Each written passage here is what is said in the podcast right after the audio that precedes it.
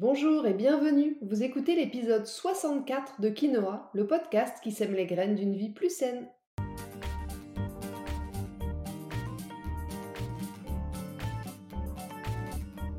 Je suis Julie Coignet, naturopathe spécialisée dans les troubles digestifs et les maladies inflammatoires. J'accompagne aussi les femmes enceintes, les enfants et toutes les personnes qui souhaitent retrouver naturellement la forme et la santé.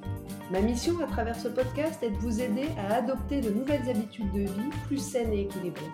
Chaque semaine, le jeudi, je vous propose de parler de bien-être, forme et santé naturelle de façon simple et positive pour vous aider à reprendre votre santé en main. Dans ce 64e épisode de Quinoa, nous allons parler d'épigénétique, ou plus simplement, pour ceux qui ne connaissent pas le terme, du processus qui permet de moduler l'expression de nos gènes. Alors je vous l'accorde, le sujet peut paraître un peu technique dit comme ça, mais je vais tout vous expliquer simplement et vous allez comprendre enfin peut-être mieux tout l'intérêt d'avoir une hygiène de vie saine et surtout qu'il n'y a pas de fatalité dans vos troubles de santé. Je vous explique tout ça dans cet épisode. Mais avant d'entrer dans le vif du sujet, je voudrais, comme chaque semaine, remercier sincèrement toutes celles et ceux qui prennent quelques minutes de leur temps pour me laisser 5 étoiles et un petit commentaire sur iTunes. J'ai vraiment besoin de votre soutien pour poursuivre le podcast. C'est rapide pour vous si vous écoutez déjà l'épisode sur iTunes, mais c'est aussi possible si vous écoutez Quinoa depuis une autre plateforme. Il vous suffit d'aller ouvrir iTunes depuis votre ordinateur, de chercher Quinoa le podcast dans la barre de recherche, puis de trouver l'espace avis et de laisser 5 étoiles et un petit commentaire. Ça permet vraiment à mon podcast, à votre podcast, de perdurer, de gagner en visibilité et de voyager toujours plus loin. J'aimerais également profiter de cet épisode pour vous annoncer le lancement de la troisième session de mon programme de coaching de groupe Back to My Body. 21 jours pour faire la paix avec votre ventre et reprendre confiance en votre corps.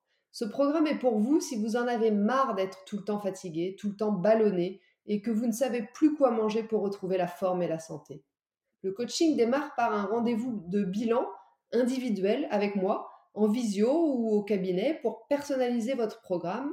Puis je vous accompagne pendant trois semaines avec des rendez-vous de suivi de groupe en visio, trois semaines de menus et de recettes, du contenu pédagogique et un groupe WhatsApp pour échanger. Pour avoir plus d'infos sur le programme, lire les avis des participants des précédentes sessions et pour avoir les modalités d'inscription, je vous invite à aller sur mon site internet dans l'onglet Prestations puis Coaching de groupe. Le coaching démarre la semaine du 3 octobre par les rendez-vous individuels. Et il n'y a que 15 places disponibles. Voilà, vous savez tout. Maintenant, c'est à vous de jouer.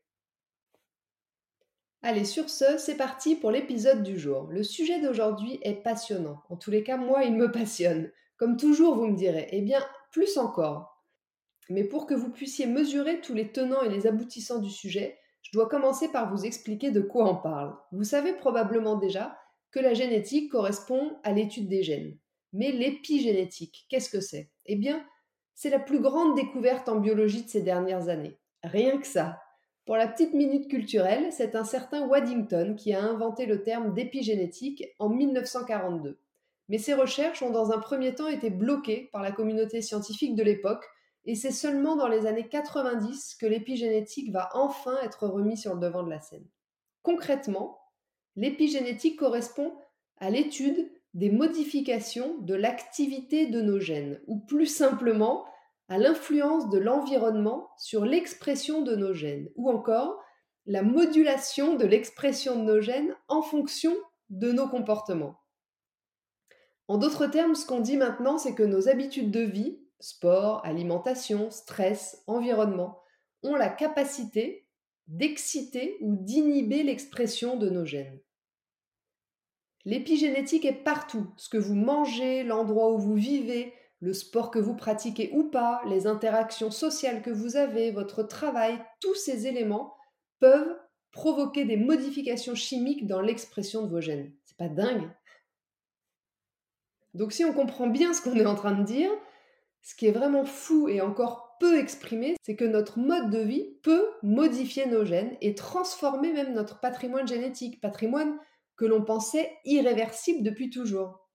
Ça veut dire que l'impact de notre hérédité est moins importante que celui de notre mode de vie. Les études disent même que l'hérédité représenterait seulement 15%, contre 85% pour notre mode de vie. On a toujours pensé que nos gènes ne pouvaient pas changer, alors que la science a maintenant découvert que nous étions en évolution en permanence. En fait, nous avons un patrimoine génétique, ça c'est un fait, mais la grande nouveauté, c'est que nos gènes peuvent s'exprimer ou rester silencieux selon notre mode de vie. C'est d'ailleurs ce qui explique que des vrais jumeaux issus d'un seul œuf, ayant la même information génétique, peuvent se différencier selon leur façon de vivre. Ou encore que parmi toutes les abeilles identiques au départ, seules celles qui mangent de la gelée royale deviennent des reines. Tout ça est maintenant officiellement démontré par la science pour le plus grand plaisir de la naturopathe que je suis. Cette découverte corrobore tout l'intérêt de l'approche préventive de la naturopathie. Notre alimentation, notre niveau de stress, notre activité physique et tout ce qui est dans notre environnement impacte notre santé. C'est pas moi qui le dis, c'est la science de l'épigénétique qui le dit. Les médecines naturelles le savent et le pratiquent depuis très longtemps, mais de grandes études scientifiques le prouvent maintenant. Vous voyez où je veux en venir? Nous sommes tous acteurs de notre santé et la maladie n'est donc pas une fatalité. Ce qui signifie que tous les j'y peux rien, c'est héréditaire n'ont plus aucun sens. Et la bonne nouvelle, c'est que ce n'est pas parce que vous avez reçu une hérédité plus ou moins douteuse que vous êtes condamné, puisque la science de l'épigénétique démontre, comme je le disais plus haut, qu'elle ne pèse que pour 15% et que nous sommes donc responsables de plus de 85% de l'expression de notre ADN. C'est une vraie révolution. Alors ce que je vous invite à retenir de tout ça, c'est que vous devez absolument intégrer cette nouvelle donnée dans votre tête si vous voulez maintenir ou retrouver une santé optimale et vieillir moins vite en meilleure forme. Puisque votre style de vie et votre environnement affectent l'expression de vos gènes, vous comprendrez donc que vous avez soit la possibilité de laisser le hasard choisir pour vous, soit la possibilité d'anticiper et de prévenir votre santé. Personnellement, je dois vous avouer que j'ai choisi mon camp depuis bien longtemps, c'est celui de la longévité en pleine forme. Si c'est aussi votre cas, on va maintenant voir les 5 leviers à actionner en priorité. Le premier levier, c'est l'alimentation et l'apport en micronutriments. Si on prend notre exemple des abeilles et de la reine qui est la seule à se nourrir de gelée royale, on comprend bien toute l'importance de l'alimentation dans l'expression de nos gènes. Pour nous, L'alimentation optimale, notre gelée royale en quelque sorte, c'est une alimentation la plus naturelle possible, une alimentation fraîche, une alimentation vivante, donc riche en vitamines, en minéraux, en oligoéléments, en enzymes, en antioxydants, mais surtout, comme j'aime à le dire, une alimentation personnalisée, digeste, hypotoxique, anti-inflammatoire et mesurée. A l'inverse, tous les aliments ultra transformés et les aliments inflammatoires, mais aussi les mauvaises associations ou encore la suralimentation vont influer négativement sur notre santé. Le deuxième levier, c'est l'activité physique. Je parlais hier dans un post Instagram de la durée idéale de la pratique sportive. C'est une question qu'on me pose très souvent. Je vous laisserai aller y jeter un œil si vous voulez en savoir plus. Toujours est-il qu'une activité physique régulière va influencer positivement l'épigénétique. C'est pas une surprise. Mais par contre, retenez que c'est l'activité physique régulière de l'ordre de 30 minutes par jour qui influe positivement sur notre santé. C'est pas l'unique séance de deux heures que vous allez faire le week-end, si vous voyez ce que je veux dire. En fait, plus notre corps est en mouvement, plus nous l'utilisons, plus il va se développer et mieux il va fonctionner. Dans ce cas, les bons gènes seront activés, l'espérance de vie rallongée, notre immunité stimulée et l'inflammation et le stress chronique diminuer. A l'inverse, un corps sans mouvement régulier va se mettre en sommeil, va petit à petit se raidir et se recroqueviller. Le troisième levier, c'est la gestion du stress. Sans surprise encore, le stress et les traumatismes vont influencer négativement notre cerveau et par conséquent l'expression de nos gènes. Un travail sur la gestion du stress peut bien sûr contrebalancer les effets épigénétiques. Dans ce sens, on encouragera la méditation, mais aussi la pratique de la respiration ou encore le yoga, le tai chi, le qigong ou même juste le rire pour stimuler le système nerveux de la récupération, le fameux parasympathique. En fait, comme je l'explique souvent ici ou en consultation, notre système nerveux est composé de deux branches, celle de l'action et celle de la récupération, pour faire simple.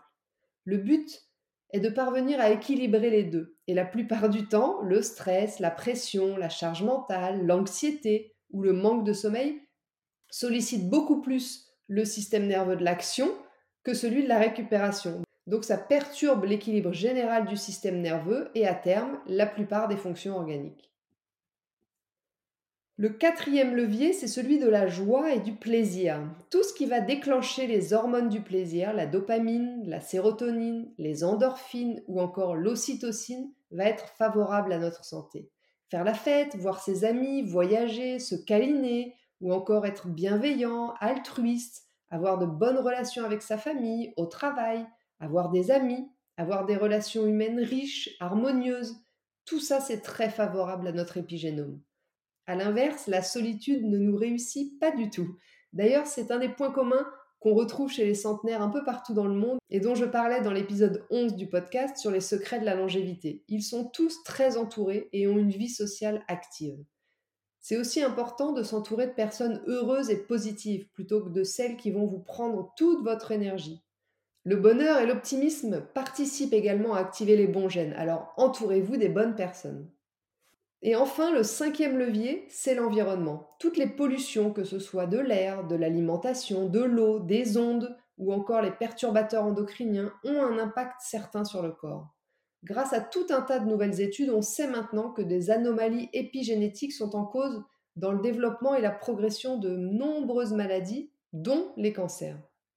Tout ce que je viens de dire va peut-être vous laisser un peu songeur, mais j'aimerais surtout que ça vous fasse prendre conscience que vous pouvez redevenir acteur de votre santé. Et je trouve pour ma part que c'est une excellente nouvelle. L'épigénétique permet de démontrer que tout n'est pas inscrit dans nos gènes.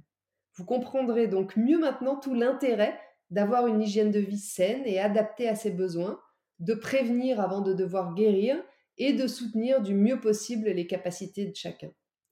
Et ça tombe plutôt bien parce que c'est tout le rôle du suivi et de l'accompagnement naturopathique.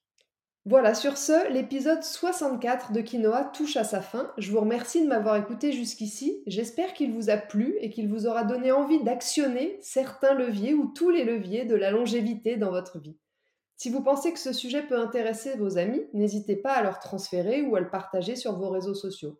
Et puis si vous n'avez pas pu prendre de notes, vous retrouverez le contenu de ce podcast retranscrit par écrit sur mon site juliecoignet.com.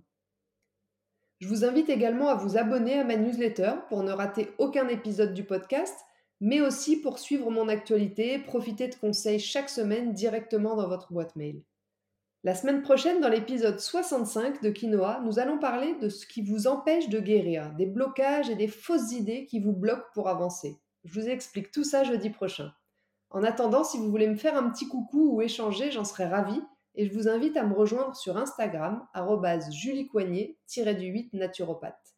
Et n'oubliez pas, comme le disait très bien l'abbé Pierre, il ne faut pas attendre d'être parfait pour commencer quelque chose de bien. À bientôt!